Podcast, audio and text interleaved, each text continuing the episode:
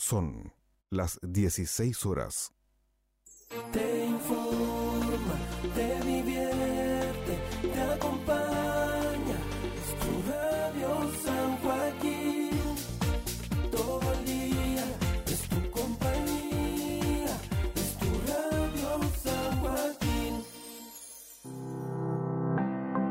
Radio San Joaquín presenta Jun, Jun, Jun, Jun, Jun, Juntos pero no revueltos contra el COVID. Este programa llega a sus hogares gracias al financiamiento del Fondo de Fomento de Medios de Comunicación Social del Gobierno de Chile y del Consejo Regional. Equipo ejecutor Sandra Fuente Alba, Loreto Donoso, Valeria Yáñez, Leonardo Zúñiga y Jaime Ollaneder programa radial con entrevistas, noticias de fuentes oficiales y campaña dramatizada. Bienvenidos.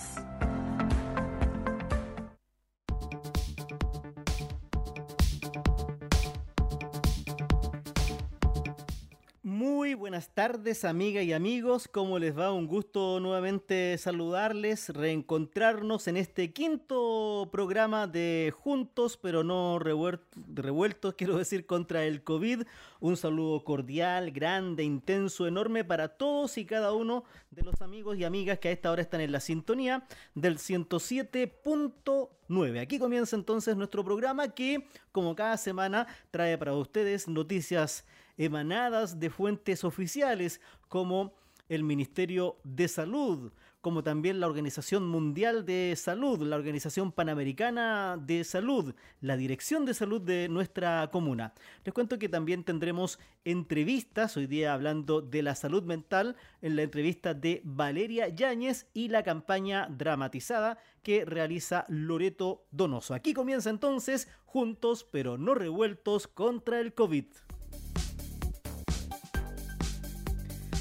Y partimos con el resumen diario. Al día de hoy, lunes 24 de agosto del 2020, el Ministerio de Salud reporta 1.903 casos nuevos de COVID-19, de los cuales 1.265 corresponden a personas sintomáticas y 580 no presentan síntomas. Además, se registraron 58 test PCR positivo que no fueron notificados. La cifra total de personas que han sido diagnosticadas con COVID-19 en el país alcanza a las 399.558. De ese total, 16.188 pacientes se encuentran en etapa activa del virus. Los casos recuperados son 372.464. En cuanto a los decesos, de acuerdo a la información entregada por el Departamento de Estadística e Información de Salud, DEIS, en las últimas 24 horas se registraron 64 fallecidos por causas asociadas al COVID-19. El número total de fallecidos asciende a 10.916 en todo Chile. A la fecha, 1.014 personas se encuentran hospitalizadas en unidades de cuidados intensivos, de las cuales 742 están con apoyo de ventilación mecánica y 140 se encuentran en estado crítico de salud. Con relación a la red integrada, existe un total de 582 ventiladores disponibles para el paciente que lo requiera, independiente de la región donde se encuentre. Respecto a la red de laboratorios y la capacidad diagnóstica, ayer se informaron los resultados de 27.454 exámenes PCR, alcanzando a la fecha un total de 2.231.463 test analizados a nivel nacional. El número de residencias sanitarias disponibles es de 156 con 10.392 cupos. Al día de hoy cuentan con 5.341 usuarios considerando todas las regiones del país. Para mayor información, las personas que no cuenten con las condiciones para realizar una cuarentena efectiva en su hogar y requieran trasladarse a una residencia sanitaria pueden llamar al fono 800 726 666. Reitero ahí para que tome lápiz y papel 800 726 666 o ingresar a la página web del Ministerio de Salud minsal.cl.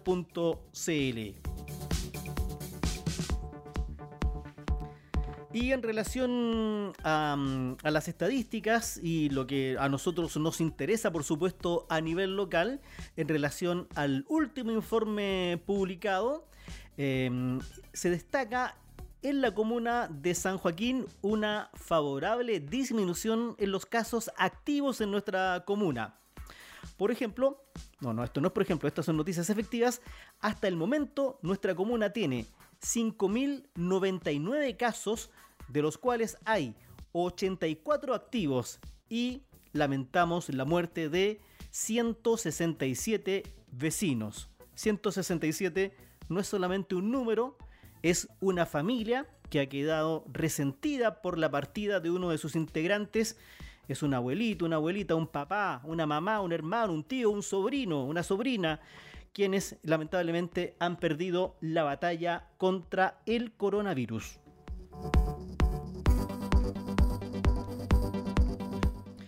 Y siguiendo con informaciones, el ministro de Salud Enrique París en la entrega del reporte informó que la incidencia nacional de casos es de 68 por cada 100.000 habitantes y agregó que la variación semanal de los casos a nivel nacional fue negativa en un 12% en los últimos 7 días.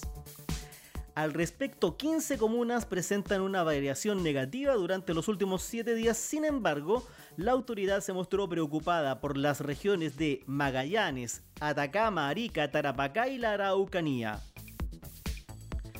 Sobre los exámenes PCR, la máxima autoridad sanitaria sostuvo que en la región metropolitana la positividad disminuyó desde un 38% el pasado 21 de junio hasta un 5,2% el pasado 21 de agosto y explicó que mm, sobre esta indicación de, la OMS que considera como valor aceptable para tener un cierto margen de tranquilidad un 5% en la positividad de exámenes de PCR. Ah, estamos en un 5,2%.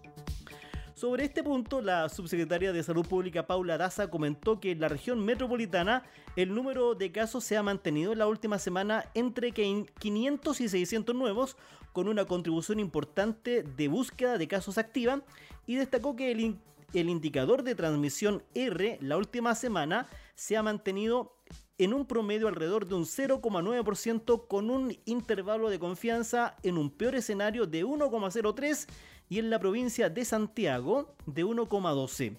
En tanto, el ministro de Salud informó que entre el 21 de junio y el 16 de agosto se ha aumentado en forma importante la cantidad de test PCR. En la región metropolitana actualmente estamos haciendo 137 mil test por millón de habitantes, mucho más que países como Nueva Zelanda o Alemania, sostuvo la autoridad. En materia de reactivación económica, el ministro de Obras Públicas, Alfredo Moreno, sostuvo que en las construcciones que se están realizando y en aquellas que se van a llevar a cabo se han implementado estrictos protocolos de seguridad sanitaria que implican responsabilidades tanto para los trabajadores como para las empresas. La autoridad explicó que el plan Paso a Paso Chile se recupera tiene tres pilares el subsidio a la contratación de personas en donde se destinarán 2.000 millones para crear y apoyar un millón de nuevos empleos, el apoyo a las pymes y empresas para que puedan volver a invertir contando con apoyos financieros y tributarios. Amigas y amigos, estamos acá en Juntos pero no revueltos contra el COVID. Y como en cada programa, eh, nos vamos con música, pero música hecha por artistas de nuestra comuna de San Joaquín. En esta oportunidad, amigas y amigos, vamos a escuchar a um, un, un, grupo de acá de la comuna que se llama, se llama Banda La Roda. Y esto se llama Limón Amor. Lo escuchamos y ya estamos de vuelta con la entrevista de Valeria Yáñez.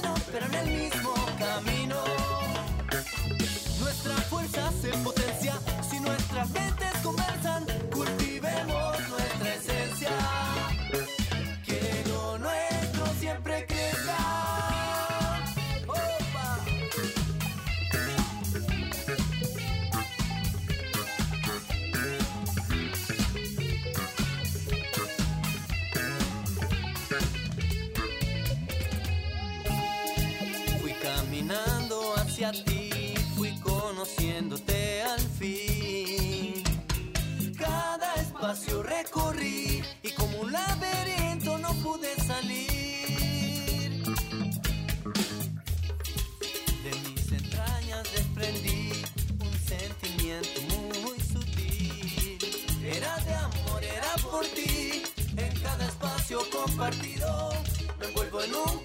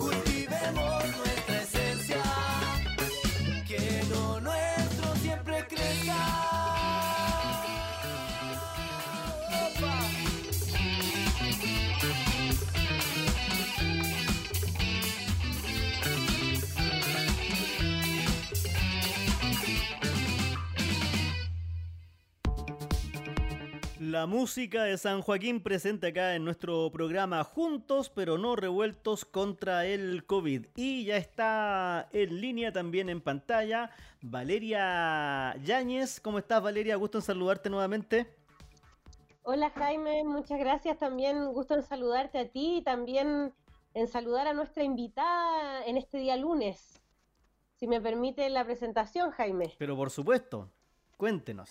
Gracias, gracias. Estamos ahora en una conexión por vía Facebook Live eh, junto a Valerie Villagrán, quien es directora del CESAM, el Centro de Salud de San Joaquín, Centro de Salud Mental de San Joaquín, además con un enfoque comunitario, lo máximo ahí. ¿Cómo estás, Valerie? Hola, Vale, aquí estamos bien, gracias. Como día lunes.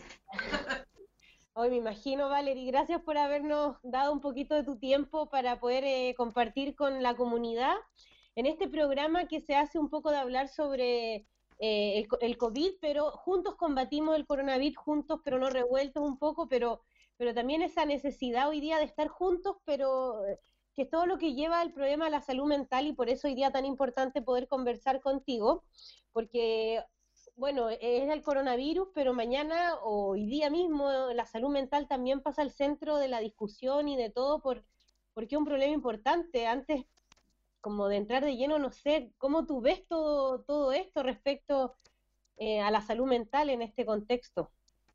¿Sabes lo que pasa, Vale? Que, eh, los que los que somos del área de la salud mental siempre hemos tenido esa sensación de que si bien la salud mental es parte de la vida del sujeto, es algo como medio redundante, ¿no? Pero eh, es como algo obvio, pero en general tiende a ser súper invisible la salud mental de las personas. Me duele la guata, me duele una mano, me sube la presión y se visibiliza que hay un problema físico. Pero en la salud mental no necesariamente eso es tan evidente, ¿sí? Entonces, desde siempre ha sido más bien invisibilizado. Y lo que yo veo ahora, lo que como equipo estamos viendo, es que de un día para otro esto se nos vino encima. Eh, la gente, la sociedad, en todos sus niveles, habla de salud mental, habla del estrés, habla de angustia, habla de ansiedad, habla de miedo. ¿Te fijas? Entonces, em, esto es, eh, eh, la salud mental forma parte de todos nosotros. Entonces, en este minuto en el que estamos viviendo es donde hemos sido testigos del compromiso que hay o de lo que nos está pasando a todos, a todos a nivel de la sociedad con esta pandemia que se nos avisó que se venía, pero claramente no, no, no logramos dimensionar. Nadie se preparó a tiempo. Nada, nada. Nada.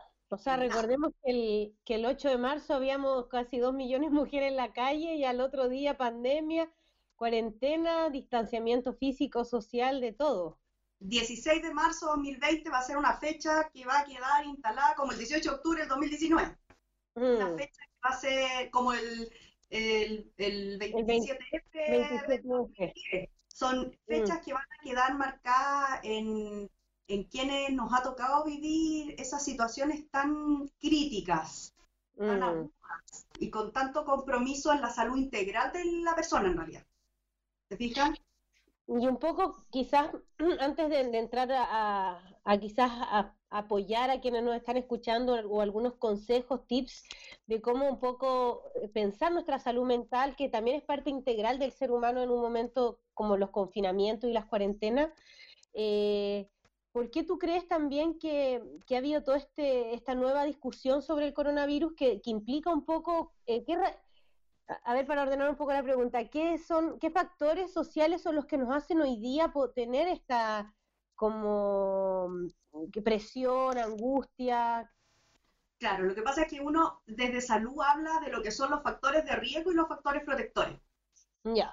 Entonces, hay factores de riesgo físico, hay factores que eh, hay factores de riesgo psicológico, hay factores de riesgo ambientales. ¿Cachai? Entonces, ponte tú un factor de riesgo físico en la hipertensión, en la presión alta. Ya. Entonces, cuando uno habla de salud mental, habla también de que hay factores de riesgo que tienen que ver con la personalidad del sujeto y que uno dice, me juega un poco más en contra que otras personas que no tienen ese factor de riesgo mayor ansiedad, mayor carga o dificultad para enfrentar, enfrentar problemas. Entonces, uno habla de factores de riesgo en salud mental y habla de factores protectores en salud mental. Y aquellos protectores, entonces, también uno los cataloga en los individuales, los que son propios míos, mi capacidad de resolver problemas, mi capacidad de enfrentar los cambios en la vida, mm, mi familia es un factor protector, mi entorno social, el trabajo, un montón de, factores que uno los va categorizando. Y entonces, de acuerdo a eso, los factores de riesgo y los protectores, es más o menos como uno puede predecir cómo el sujeto va a enfrentar tal o cual situación X que se le presente en la vida. Entonces, aquellos que son más ansiosos, de base, que uno dice una personalidad ansiosa, que se complica mucho por todo, que los cambios le dificultan la adaptación, eh, dificultades sociales, por ejemplo, claramente este confinamiento y este estar encerrados, para algunos ha sido una comodidad porque no se tienen que enfrentar afuera, que son aquellos más de estas ansiedades que tienen que estar más encerrados, ¿sí? Pero hay Mm. otros que necesitan el contacto social, que necesitan estar con un otro y por tanto el encierro ha sido desastroso. Para las depresiones decimos que el contacto social es importante, que hay que salir a tomar aire, actividad física, recreación.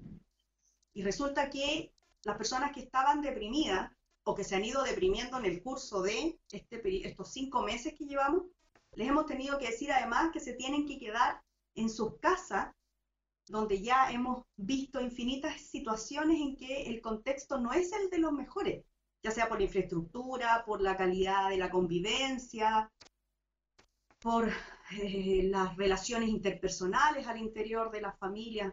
Entonces, claro, cuando uno habla qué es lo que está pasando ahora, por qué esto se ve tan complicado, es porque ahí entran en juego estos factores de riesgo propios, sociales, ambientales, familiares, y cómo mis protectores me ayudan a enfrentar. Mm, Eso hace que sea más o menos fácil.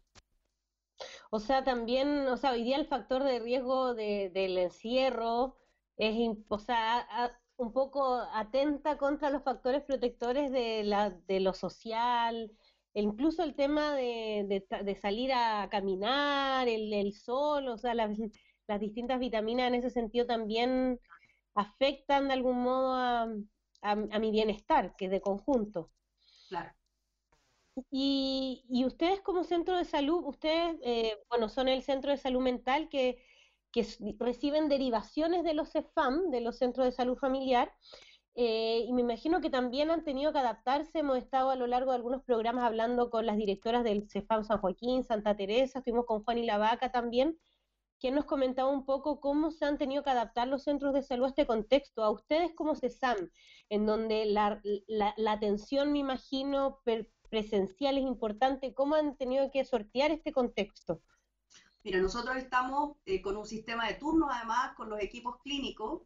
Los equipos vienen una semana, descansan una y así, ¿sí? Em, lo que nos ha permitido darle continuidad a las atenciones de las personas em, y efectivamente nos hemos tenido que organizar en el tipo de atención que estamos entregando, la que mayoritariamente está siendo remota, es decir, telefónica, videollamadas y eh, hasta mensajerías por WhatsApp. Entonces están algunos eh, como en una comunicación permanente con sus terapeutas, entonces, que, que es un equipo en particular de, de personas usuarias em, con un diagnóstico X, que no lo voy, no voy a decir cuál es para no estigmatizar, pero que ellos diariamente pueden comunicarse con sus terapeutas, te fijas, por el WhatsApp. Entonces se comunican ahí, hacen videollamadas, ese mismo grupo tiene algunos talleres también virtuales que ha permitido eh, en esa problemática de salud no perder ese contacto que tenían porque esas personas venían diariamente a talleres. Entonces ha sido súper difícil em, reordenarnos. Al principio no se logró, pero después ya con el correr de los meses efectivamente se fueron activando estas actividades remotas que permitieron mantener un contacto estrecho.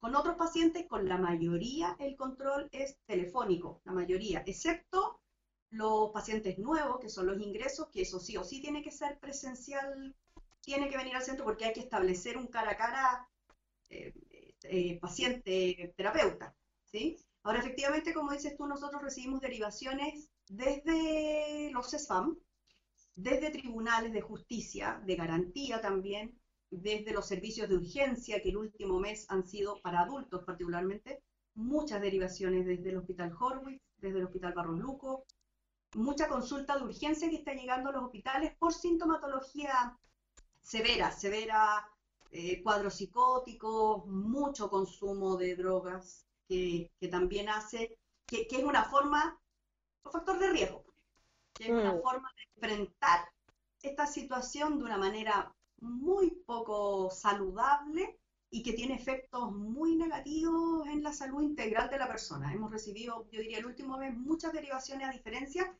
de los primeros meses. ¿sí? Harta. O sea, hay una manera también de, de cómo afrontar esta situación que es también el, el uso de sustancias como eh, para evadir un poco, ¿no?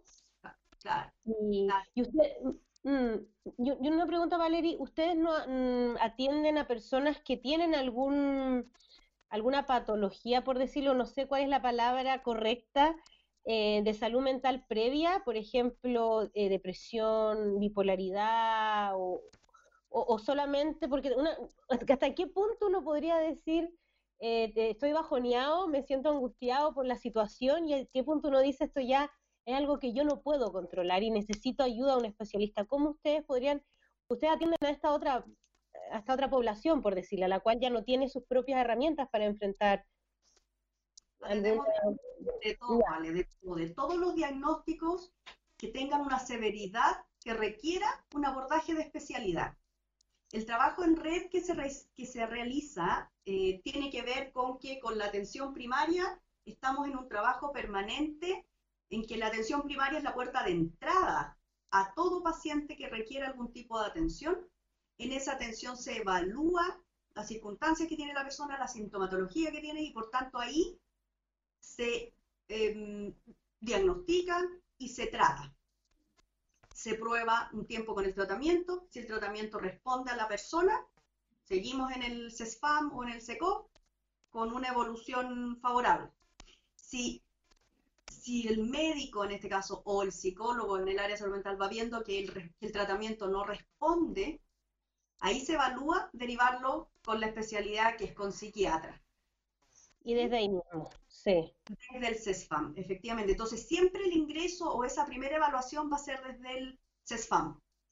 Perfecto. Cuando llega con nosotros es cuando ya tenía un abordaje que no respondió al tratamiento o que en la primera consulta se describe que es una situación de tal severidad que tiene que ser enviado con nosotros lo más rápido posible.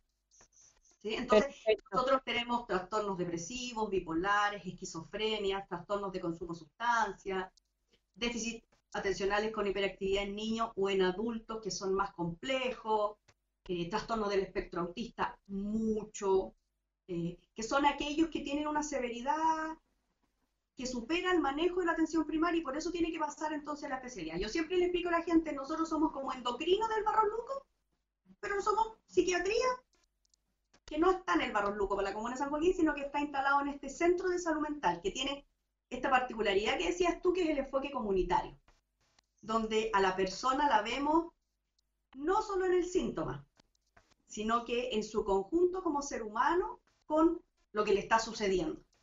Y ahí entonces abordamos lo más integral posible en su entorno, en su entorno familiar, en su entorno social, comunitario, el cómo podemos ayudar a enfrentar lo que le está pasando. Perfecto. Valerie, tenemos además una pregunta de un auditor. ¿Está Jaime ahí, Jaime Allanadel? Valerie, ¿cómo está? Hola, Jaime. Hola. Bueno, acá nos escriben al WhatsApp de la radio, me dicen, eh, me dice, pregunta, somos cinco personas en la casa, todos sin trabajo, viviendo del 10% y del seguro de cesantía. La convivencia se ha vuelto difícil con todos a toda hora. Sabemos que la situación es compleja. ¿Cómo hacerlo para mejorar la convivencia? Nos pregunta acá una persona que me pide no dar su nombre. Bueno, eso es lo que estábamos hablando efectivamente de los factores de riesgo, ¿verdad? Donde probablemente ahí están en un espacio a lo mejor reducido, ya llevamos cinco meses encerrados algunos. Yo digo, yo no sé qué es más fácil, si el que los que estamos saliendo a trabajar y nos estamos enfrentando a, o los que están en las casas con el estrés que genera estar en la casa y estar haciéndose cargo de todo lo que sabemos que es la casa, la crianza, el trabajo, o la dificultad económica, o la cesantía, o el tema esto eh, económico que ya muchas familias están atravesando. Efectivamente, ahí la, puerta para ayudar es algo que en la comuna se decidió hace, no sé, yo creo que abril, puede ser finales de marzo, principios de abril, los centros de salud familiar eh, destinaron teléfonos de salud mental.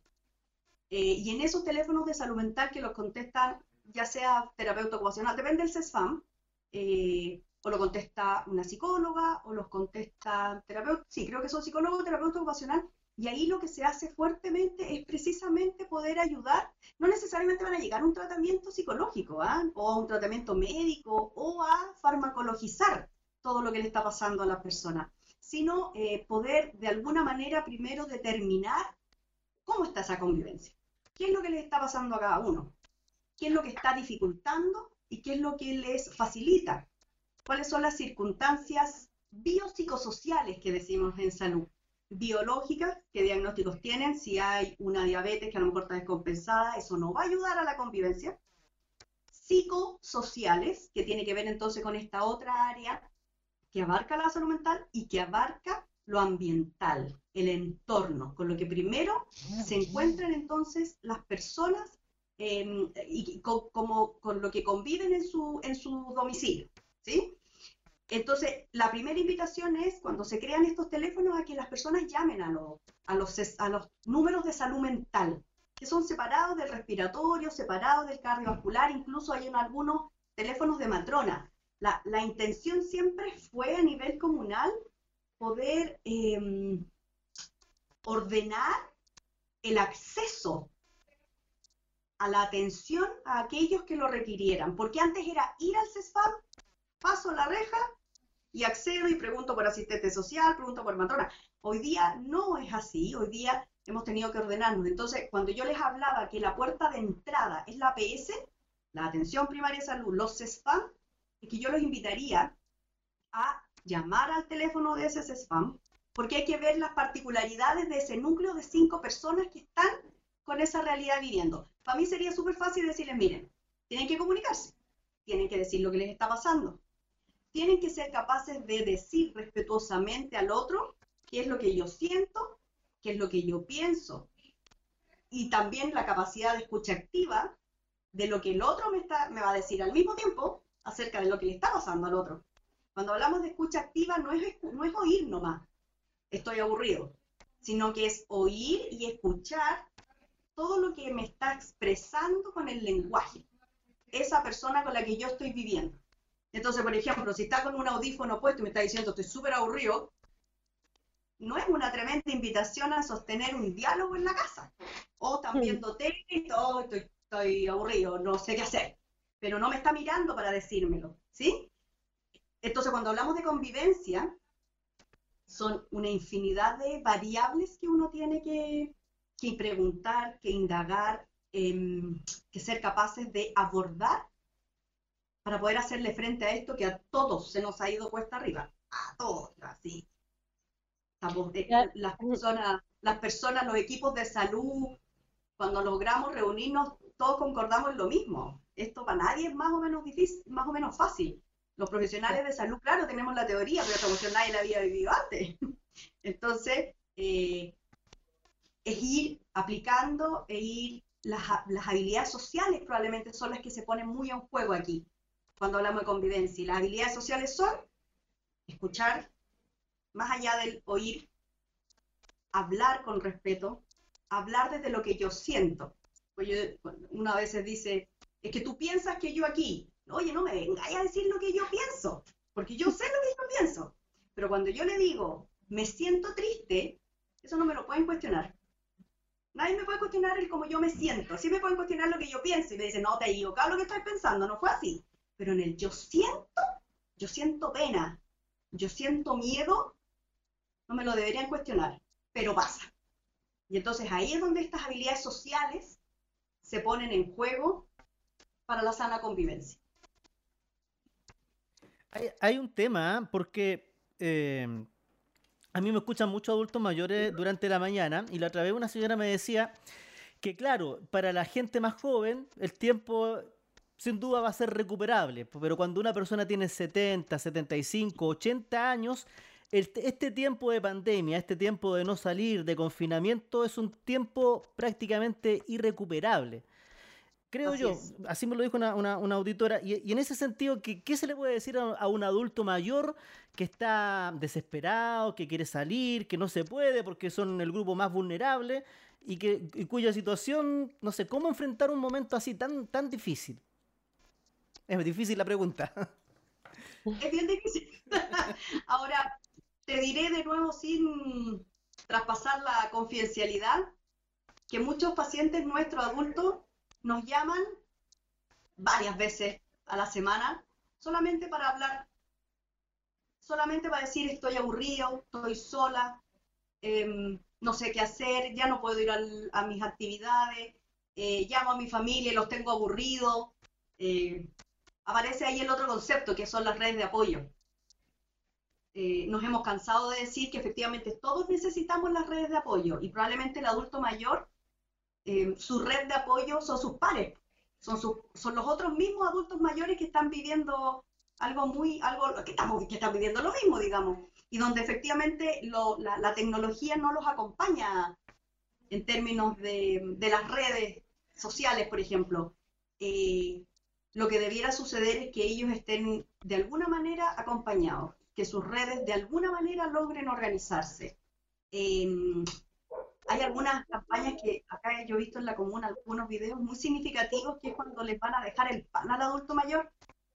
A mí eso me ha, me ha significado una, una acción tan sencilla desde la solidaridad con el adulto mayor y desde una actividad muy básica que es ir a comprar el pan y le dedico unas palabras cuando se lo entrego, ni siquiera lo toco, ¿ah? Por, para evitar se lo dejo colgado en, en, la reja. Hay, una, hay un video que es muy bonito.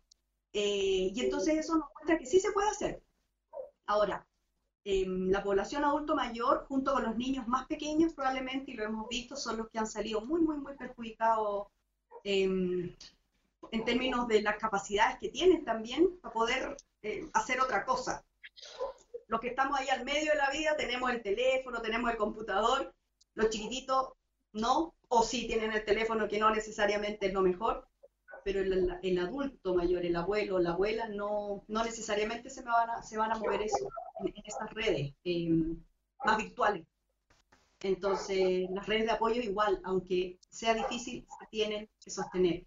A los adultos mayores les hemos dado tips, nosotros les hemos ido a dejar, por ejemplo, mandalas con lápices de regalo eh, para que pinten.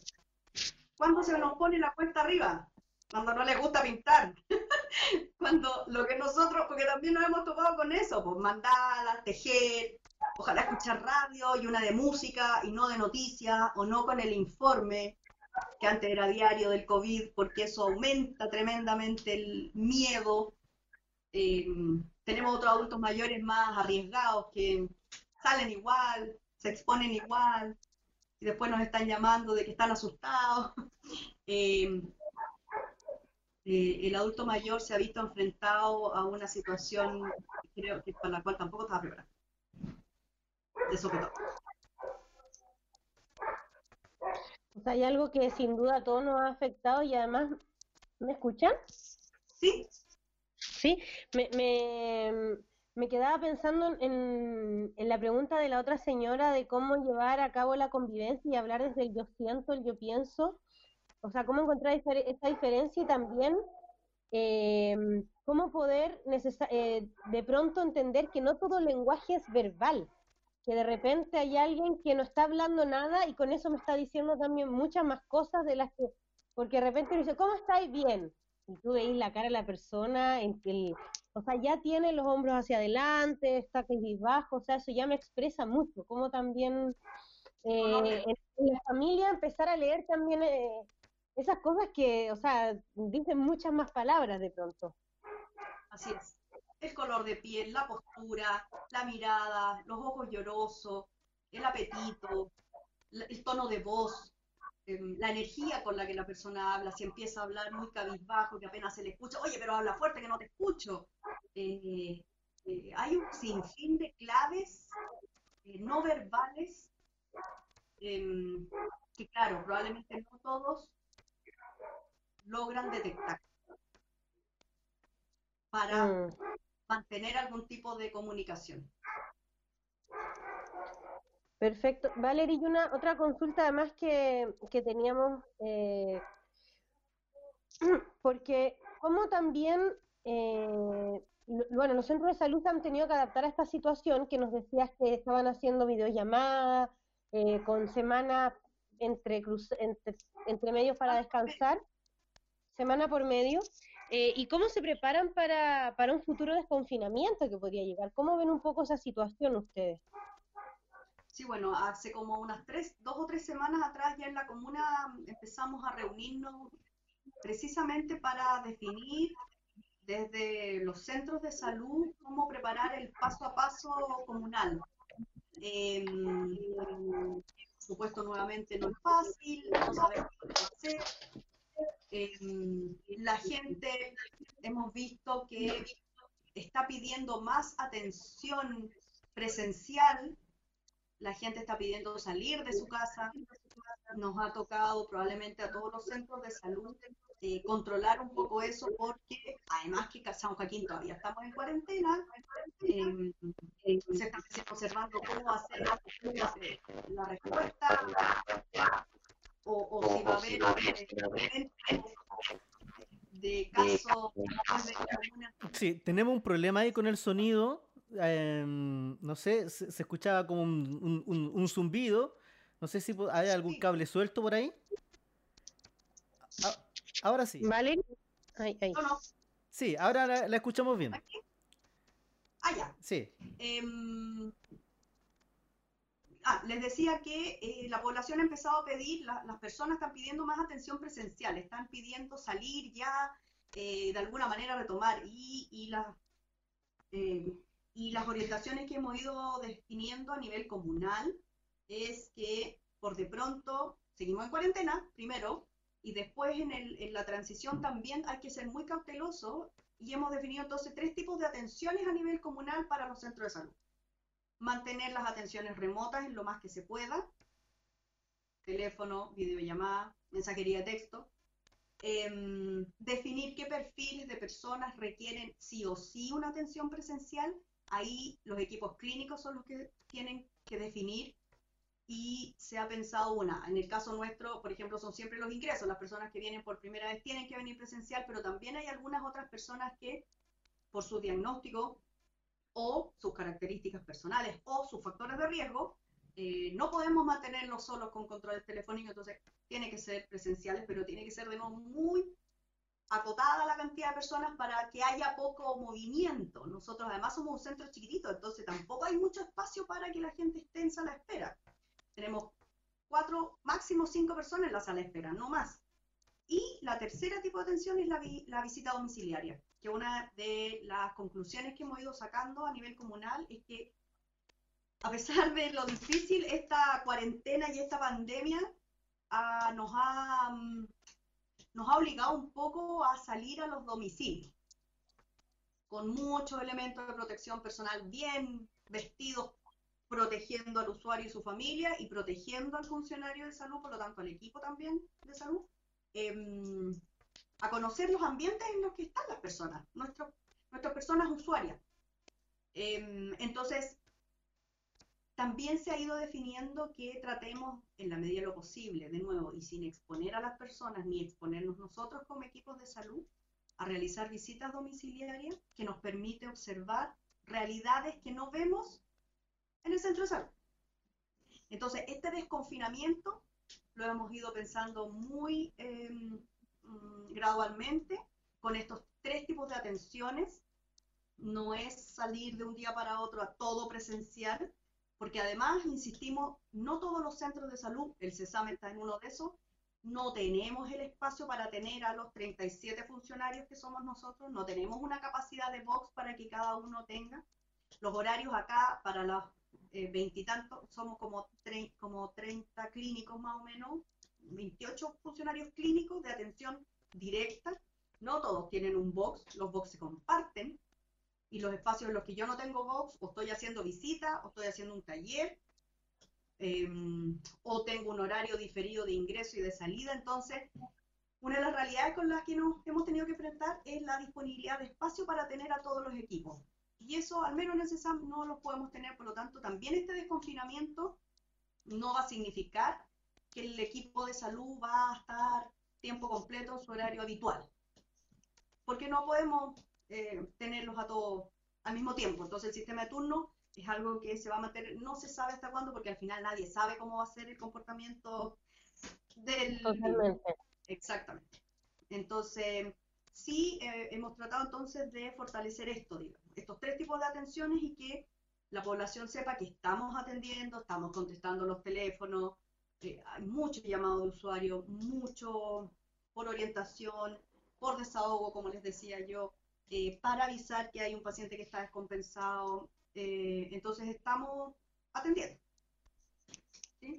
Y, una, bueno, Valeria, o sea, creo que queda muy claro también con esta, mm, explicación que nos hacía sobre los factores de riesgo y los factores protectores, de cómo poder fortalecer esos factores protectores que tienen que ver con mantener eh, la comunicación, las redes de apoyo, eh, y después ya los consejos que yo creo que hemos escuchado en todos lados, la actividad física, la alimentación saludable, no caer en el uso de sustancias, beber alcohol o fumar en exceso, no son maneras de, de quizás buscar un mejor bienestar y bueno, el otro día hablamos con alguna doctora de cardiovascular de que hacer 20 minutos de actividad física, el tiro te sube el ánimo, estás mejor, te, hace bien para el cuerpo, o sea, buscar algunas cosas así de, de buscar los factores protectores.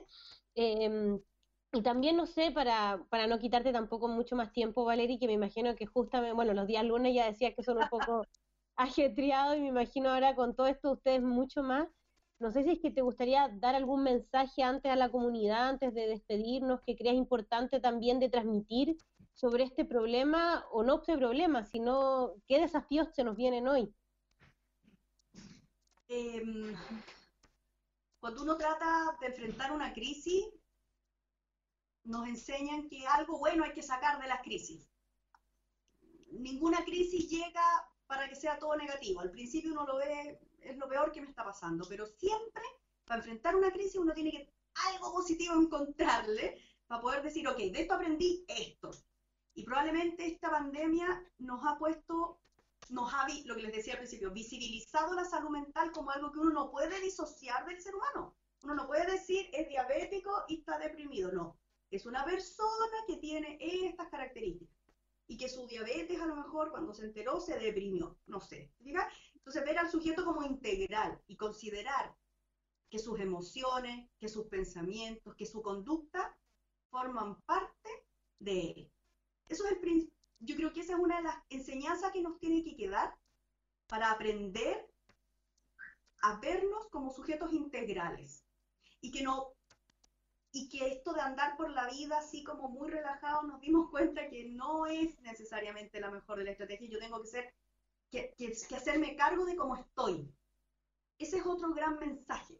Hacerme cargo de lo que pienso, hacerme cargo de lo que siento, hacerme cargo de que si estoy irritable a lo mejor es porque algo estoy sintiendo o si estoy enojado, como decías tú, las claves no verbales, algo me pasa. ¿Sí? Entonces, ojo, démonos cuenta que somos sujetos integrales, que no solo somos diabéticos, sino que tenemos emociones, que tenemos pensamientos, que tenemos una conducta y que esos tres emoción, pensamiento y conducta, no se separan, van de la mano. ¿Quién determina a quién? Ahí uno tendrá que hacer dónde parto. Si parto con una conducta y que termino pensando algo y eso me hace sentir algo, o de otro origen. No está definido qué parte primero, pero van juntos. Entonces, yo creo que ese es un gran mensaje. Hagámonos cargo de la integralidad que somos.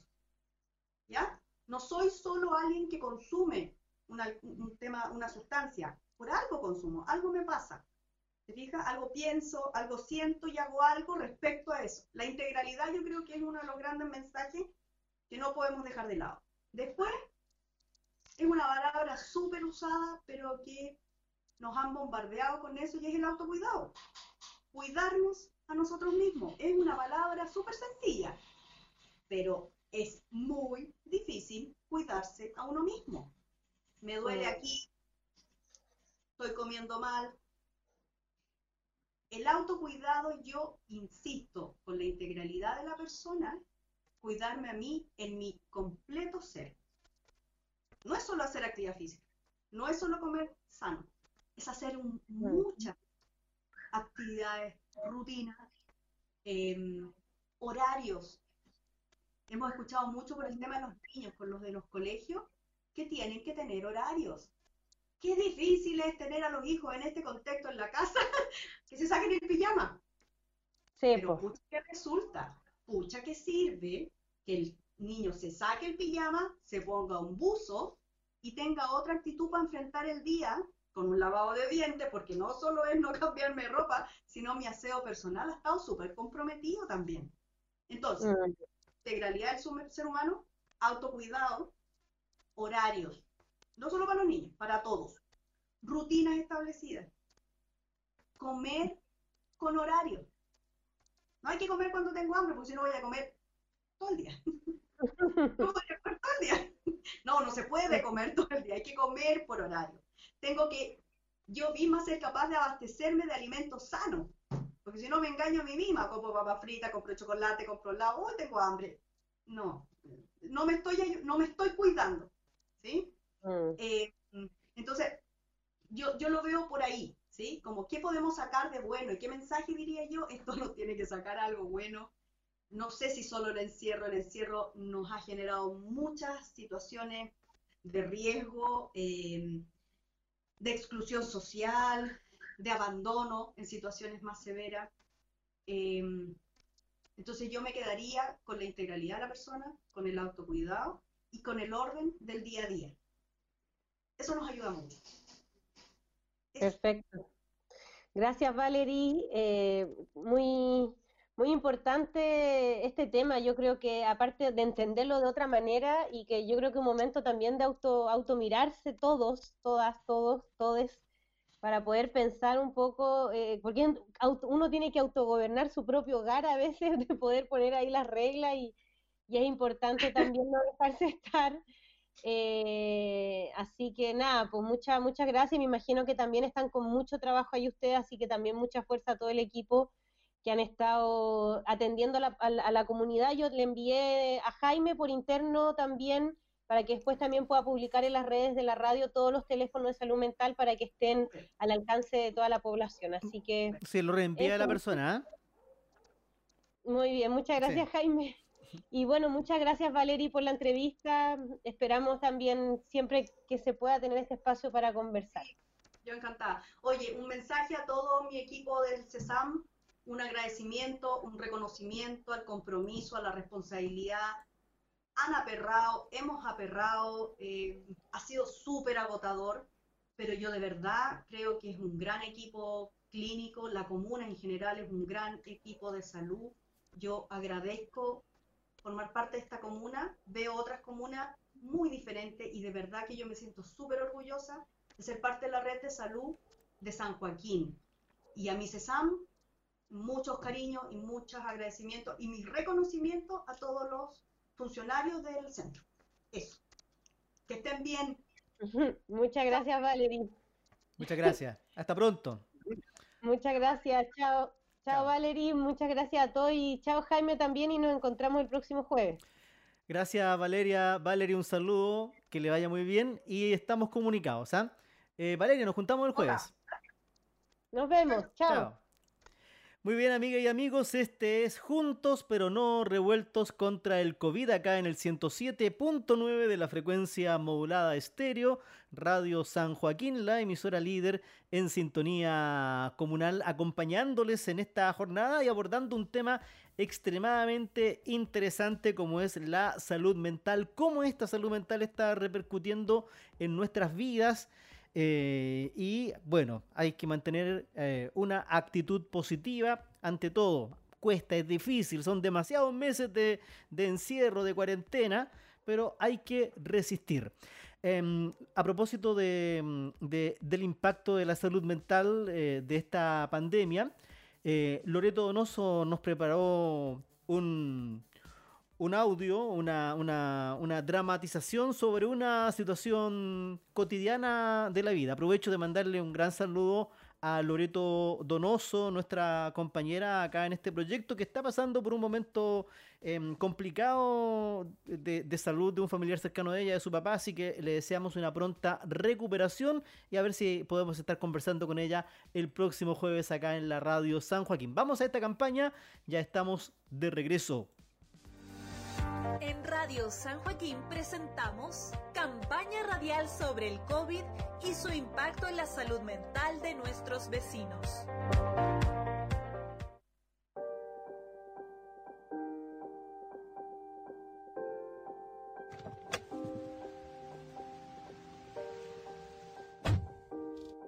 Hola hija, ¿cómo le fue en el trabajo? Bien, bien. Me voy a lavar las manos y la saludo mamita, ¿ya? ¿Y la Juli cómo se ha portado? Oiga, ¿le pasó algo a usted? No, mamá, todo bien. Todo bien, no se preocupe, mami. Venga para acá, mi chiquitita. ¿Cómo se me ha portado? ¿Bien? ¿Ah? Oiga, usted la conozco, dígame. ¿Qué le sucedió en el trabajo? ¿Le pasó algo? No, mami, todo bien. Todo bien. Oiga, voy a preparar las tacitas para que tomemos once. Oye, ¿sabes qué? Te quería contar algo, po. La vecina está vendiendo su máquina de coser y yo había pensado que sería buena idea que la compremos, po. Pucha, mamá, yo creo que mejor esperemos. Quizás podemos encontrar más barata en otro lado. Bueno, pero eras tú la que me había dicho que le preguntara a la vecina. De hecho, tú eras la más interesada. ¿Pasó algo, hija? No, mami, si está todo bien. Está listo el tacito, mami. Venga nomás a sentarse. Y tú, Juli, te vas a ir a jugar acá porque ya la abuelita ya te dio la leche. Uy, mi regalona. ¡Estefi! ¡Estefi! ¿Está lista la once? ¿Y qué vamos a tomar de once? ¿Y no hay jamón? Uh, la once pa' pobre. A pura mermelada de nuevo. ¿Te lo puedes comer callada y sin reclamar? Siéntate, por favor.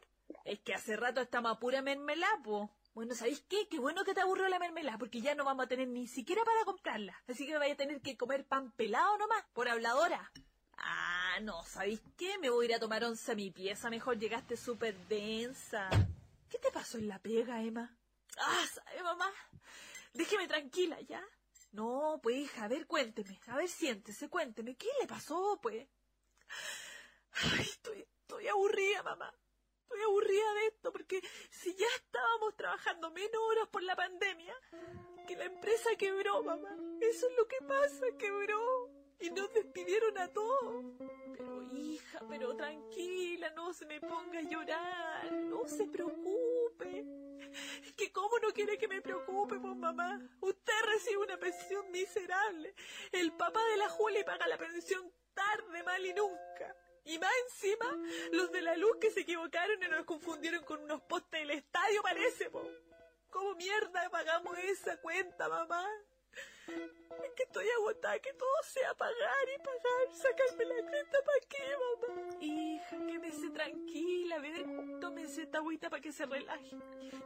Ya me habían rebajado el sueldo. Es que todo es tan ridículo. Quédate en casa, sí, seguro. Pero tú, pero tú, pobre, tú, pobre, no, tú, sale a trabajar nomás. Esta es una cuarentena elitista, mamá.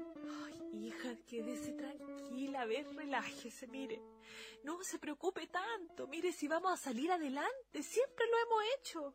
Mire, mire sus manos, mire las mías, tenemos las manos buenas, tenemos fuerza todavía. A ver, mira, aquí hay harina, tengo el horno de tarro, ¿qué vamos a hacer empanadas? Hacemos empanadas, hacemos pan amasado, hacemos calzones rotos, hacemos queques, hacemos de todo para levantarnos, po. Oye, quédate tranquila, esto va a pasar. Hija, esto no nos puede ganar, esta pandemia no nos puede ganar. Ay, mamá, yo no sé cómo usted saca tanta fuerza. Bueno, porque hay que hacerlo, pues, hija. Hay que mirar para adelante. Usted tiene una hija chica, ¿no? Ya, po. La Steffi está en el colegio, hay que apoyarla. Estamos todos estresados por esta cuestión. Y lo vamos a lograr, ¿ya? Así que venga para acá, déjeme abrazarla fuerte. Ay, gracias, mamita. Sin duda alguna, la situación económica es una de las mayores preocupaciones en esta pandemia. Algunos han continuado con sus labores y otros han tenido que reinventarse.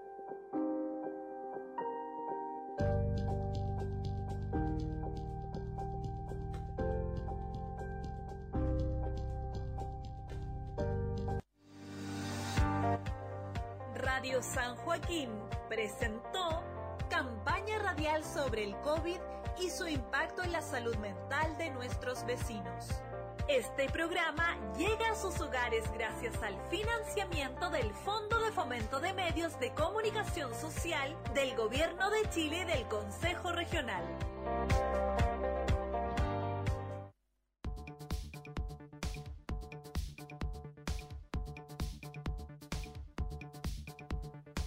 Excelente dramatización junto a Loreto Dononzo. Amiga y amigos, de esta manera llegamos al final de nuestro quinto programa, juntos pero no revueltos contra el COVID. Agradecido por la sintonía, luego estará disponible en nuestro canal de Spotify este programa y todos los que hemos realizado hasta el momento sobre este espacio radial para acompañarles durante esta, esta pandemia del impacto en la salud mental que tiene esta, este coronavirus, tal como lo conversábamos recién ahí junto a Valeria y Valerie.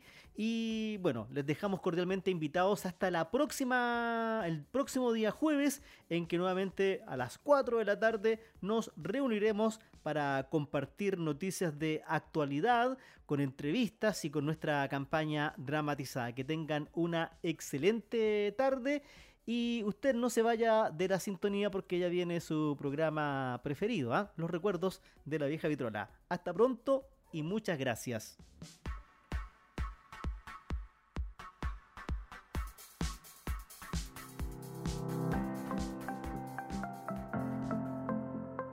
Radio San Joaquín presentó Juntos pero no revueltos contra el COVID. Este programa llega a sus hogares gracias al financiamiento del Fondo de Fomento de Medios de Comunicación Social del Gobierno de Chile y del Consejo Regional. Equipo ejecutor, Sandra Fuente Alba, Loreto Donoso, Valeria Yáñez, Leonardo Zúñiga y Jaime Olleneder. Programa radial con entrevistas, noticias de fuentes oficiales y campaña dramatizada. Gracias por su sintonía.